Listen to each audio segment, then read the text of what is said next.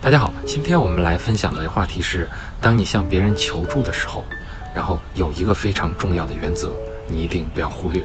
呃，这是来自于我走的一个很大的一个弯路，来分享给大家。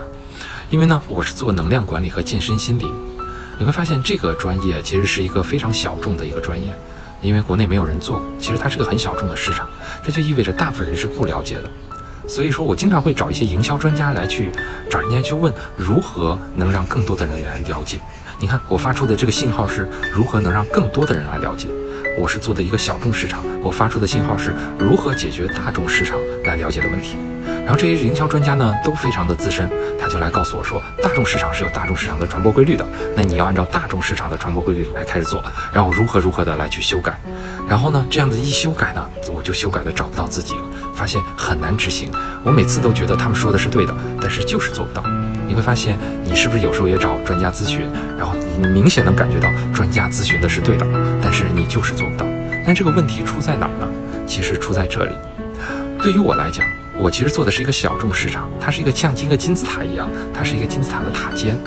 然后我给别人传出、传递出来的这个信号呢，是如何我进入到金字塔的基座里。然后怎么进到那里？然后别人告诉你的这样的一个方法呢，也是金字塔的基座该如何的做。但是这其实并不是我最需要的，我最需要的是如何从金字塔的塔尖往下走一步。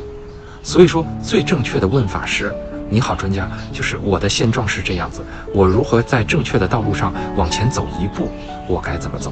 你会发现有很少人是这样子提问的，大家直接的提问就是：我如果想要成功，我该怎么走？然后大家就直接会告诉你成功的那个最终极的法则，你最后拿到了之后你也做不到。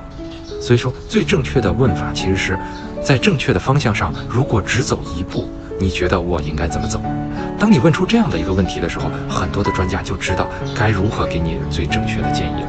这也是我走了很长时间的弯路才得到的这样的一个一个原则。我知道这个原则，我们把它叫做 better 原则。我现在要的不是那个 best，不是要的最好，我只要的 better，比我之前现在改进百分之三十就已经很好了。我只关心改进百分之三十这一步该怎么走，但是我希望它是在一个正确的道路上。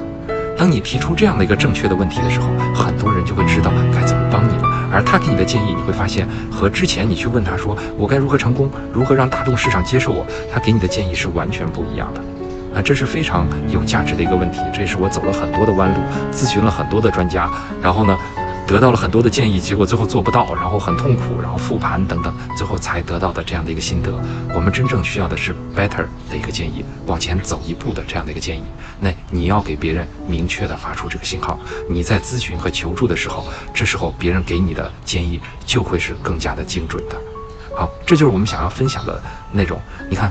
在这样一种室外的环境中，人的能量状态是很高的，尤其在快跑中，然后人也处于一种非常好的一种认知的状态。其实平常想不通的一些问题，有时候你都会想明白。其实我们分享的很多的内容，都是在这种运动中，然后突然想明白的，然后这时候记录下来，分享给大家。也希望大家有机会来多提炼能量管理的这样的一种独特的咨询方式。好的，我们下一次再见。